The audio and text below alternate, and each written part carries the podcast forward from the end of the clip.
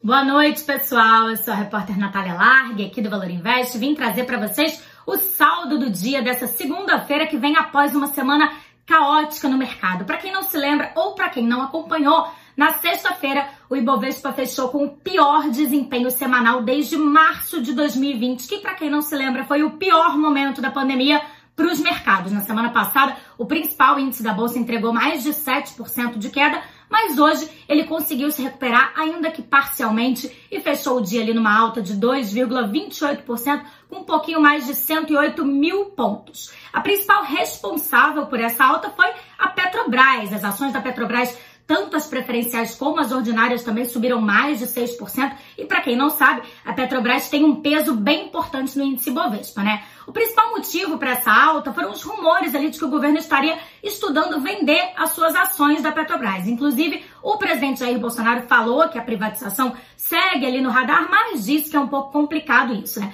Mesmo assim, o mercado recebeu bem essa notícia.